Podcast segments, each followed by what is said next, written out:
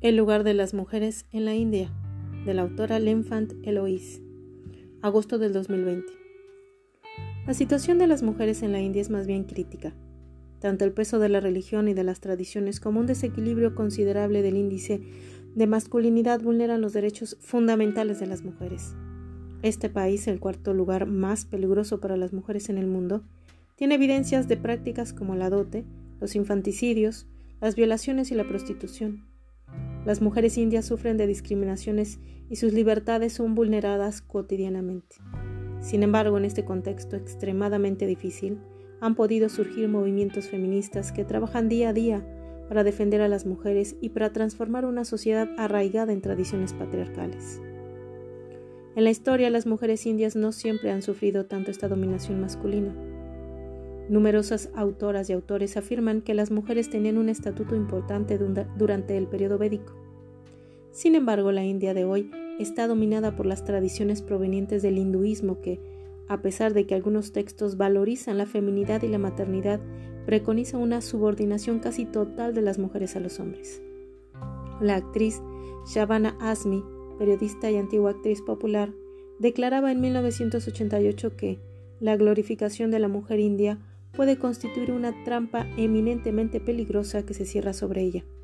Al idolatrarla, la despoja de cualquier posibilidad de defenderse, luchar o hacer respetar sus derechos.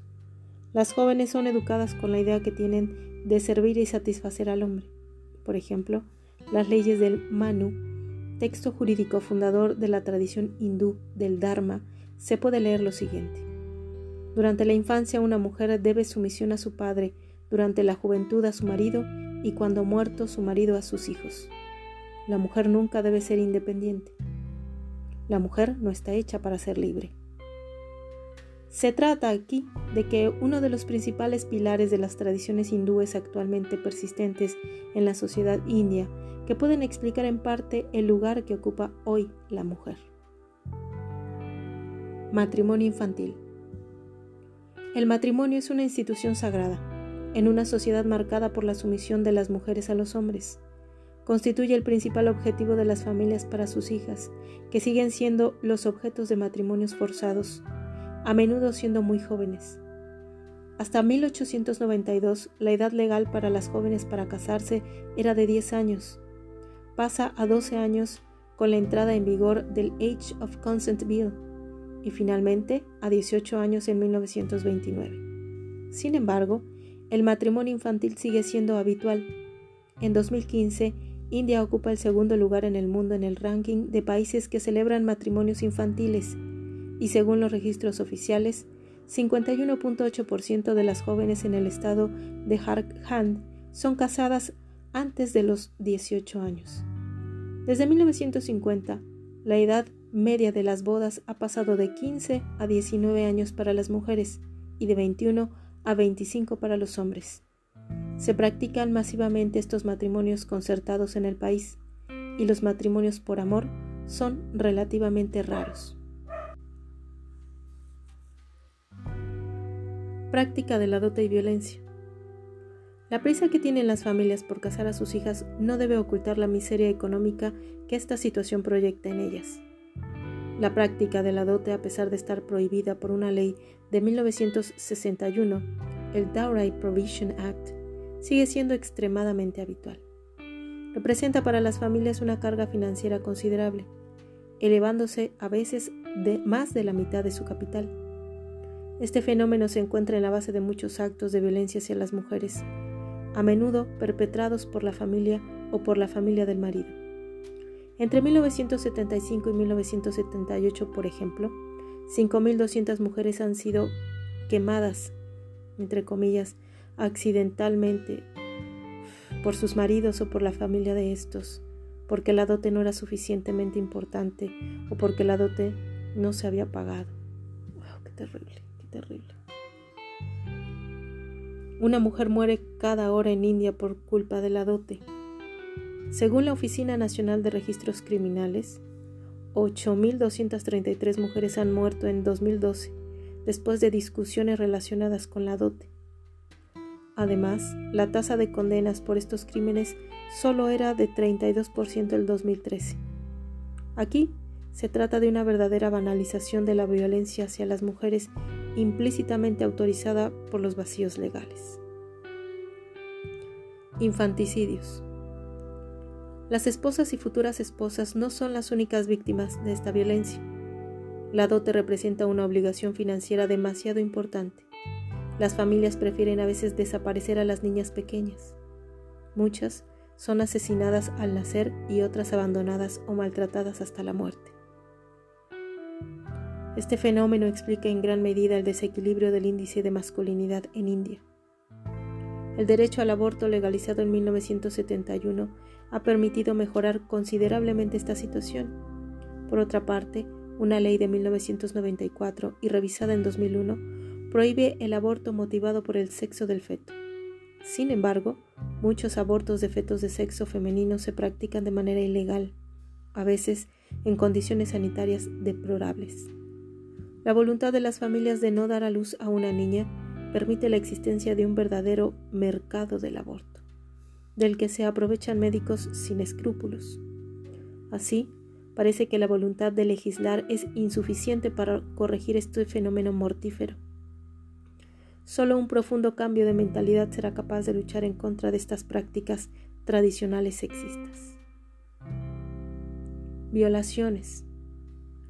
Un ejemplo actual particularmente llamativo de los ataques recurrentes a los derechos de las mujeres y de la violencia que sufren cotidianamente reside en el importante número de violaciones en la India. La cifra oficial no es más elevada que en Francia. Sin embargo, la mayoría de las víctimas no hacen la denuncia por miedo a las represalias y sus agresores no son siempre condenados. Aquí no es el número de crímenes lo que importa, sino el hecho de que sean una expresión de la representación colectiva de la mujer. Hay instancias judiciales informales, justicias de pueblo, consejos de los ancianos, etc., sin verdadera existencia judicial, que ejercen su poder moral condenando a veces a niñas o jóvenes mujeres a una violación colectiva.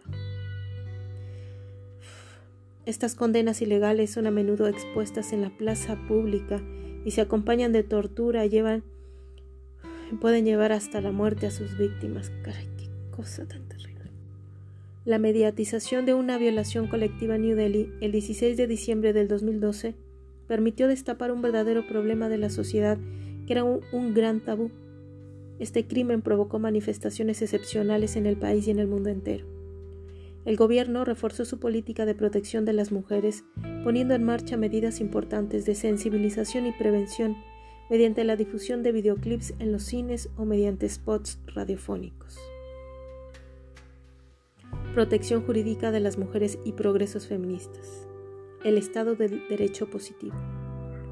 Según el derecho constitucional, las y los ciudadanos indios son iguales en derechos y la discriminación basada en el sexo del individuo está formalmente prohibida.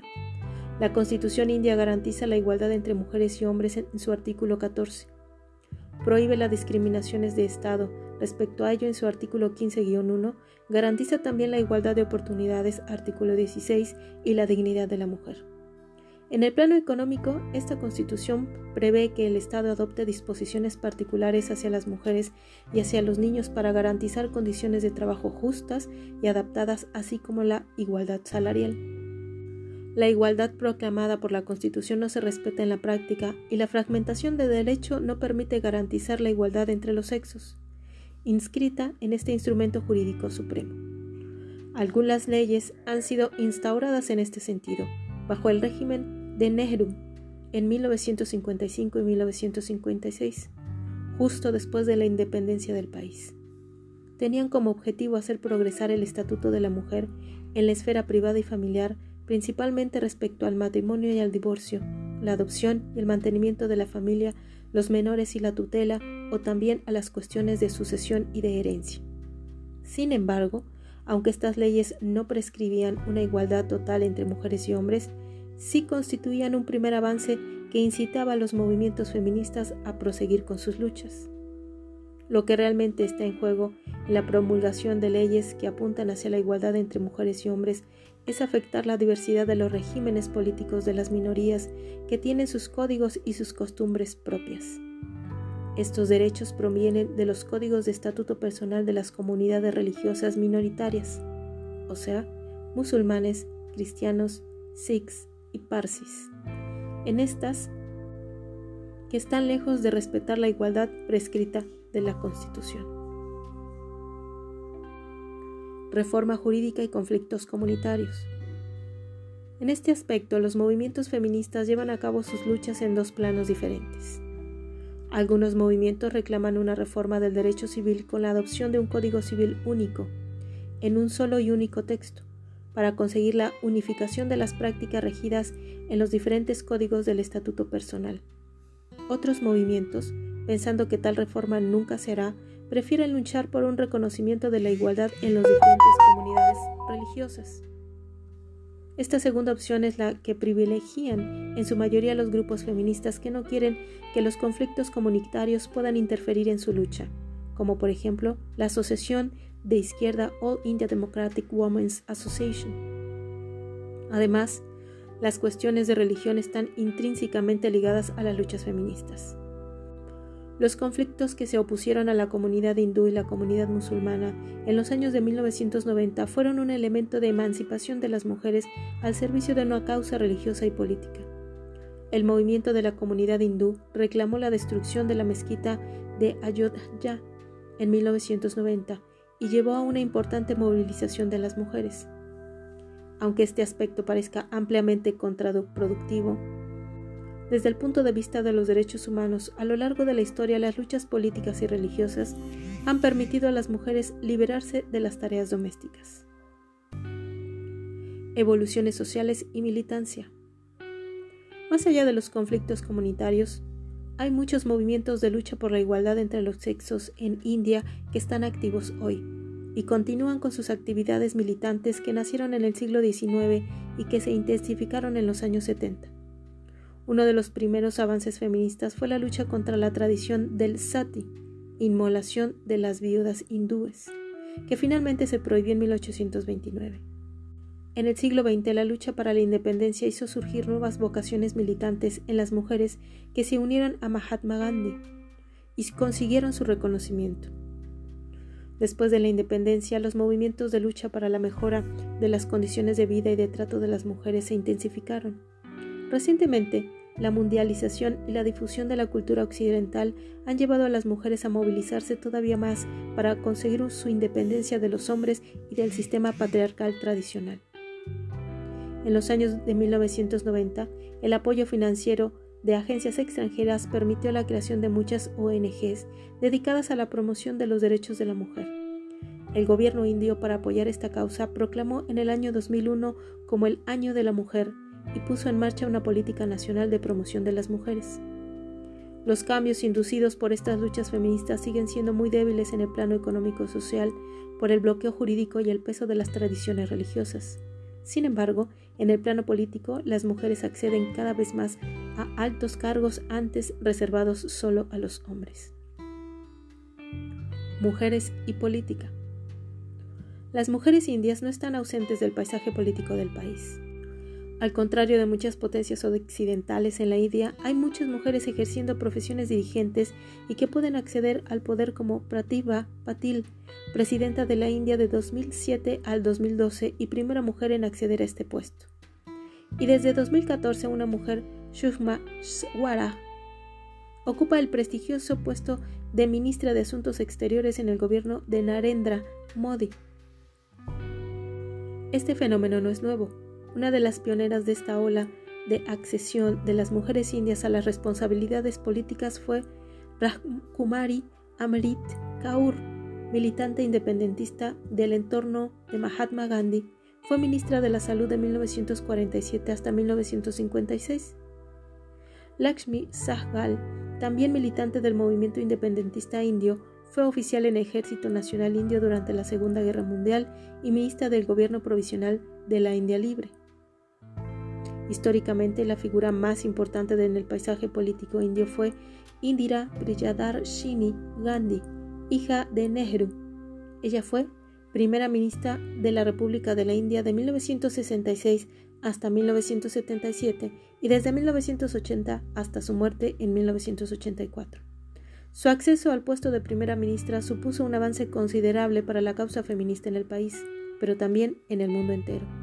Cabe destacar que fue la segunda mujer en el mundo elegida democráticamente al frente de un gobierno. Asimismo, las mujeres han podido desempeñar un papel importante en el poder legislativo. Mayra Kunar fue la primera mujer presidenta de la primera Cámara del Parlamento indio, desde 2009 hasta 2014, y otras mujeres han podido ocupar un escaño en esta Cámara como Maneka Gandhi, que también fue ministra de cuatro gobiernos, o Polan Devi, quien ocupó un escaño a partir de 1996. Esta última famosa por su pertenencia a la casta de los intocables y víctima de violencia física y sexual desde su temprana edad. También se hizo conocida por su participación en una cuadrilla de bandoleros, lo que le valió el apodo de Robin Hood India. Las mujeres también fueron representadas en la segunda Cámara de Parlamento, principalmente por Kanimosi, figura prominente de la vida política tamul quien ocupó un escaño desde 2007 hasta 2013 con el partido DMK, Federación Dravidiana del Progreso. La implicación de la mujer en política también se observa en la escala local a través de las figuras de Hayalalita Hayaram, jefa del gobierno de Tamil Nadu desde 2015, función que ya había ejercido dos veces antes. Kiran Bedi, teniente gobernadora de Puducherry desde mayo del 2016. Mamata Banerjee, jefa de gobierno de Bengale Occidental desde 2011 y fundadora del partido político Trinamul Congress. O también Mehbooba Mufti, jefa de gobierno de Jammu y Cachemira. Por otra parte, Mayawati Naina Kumari, jefa del gobierno de Uttar Pradesh desde 2007 es la primera mujer proveniente de la casta de los intocables en acceder al puesto de jefa de gobierno de un estado indio.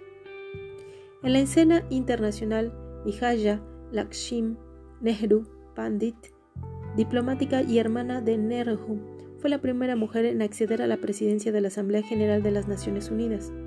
Participó también en la política de su país a nivel nacional y ocupó puestos de gobernadora en Maharashtra y tuvo un escaño en, en el Lok Sabha. Sonia Gandhi, presidenta del Congreso Nacional Indio, fue considerada como la segunda mujer más poderosa del planeta, según la revista Forbes en 2010. Nos queda esperar, más bien, que estas evoluciones en la esfera pública permitan a lo largo de los años llegar a más grandes progresos para las mujeres en la esfera privada, familiar y profesional en India. Gracias por llegar al final. Espero tus comentarios y qué otras noticias más quieres que te lea para ti.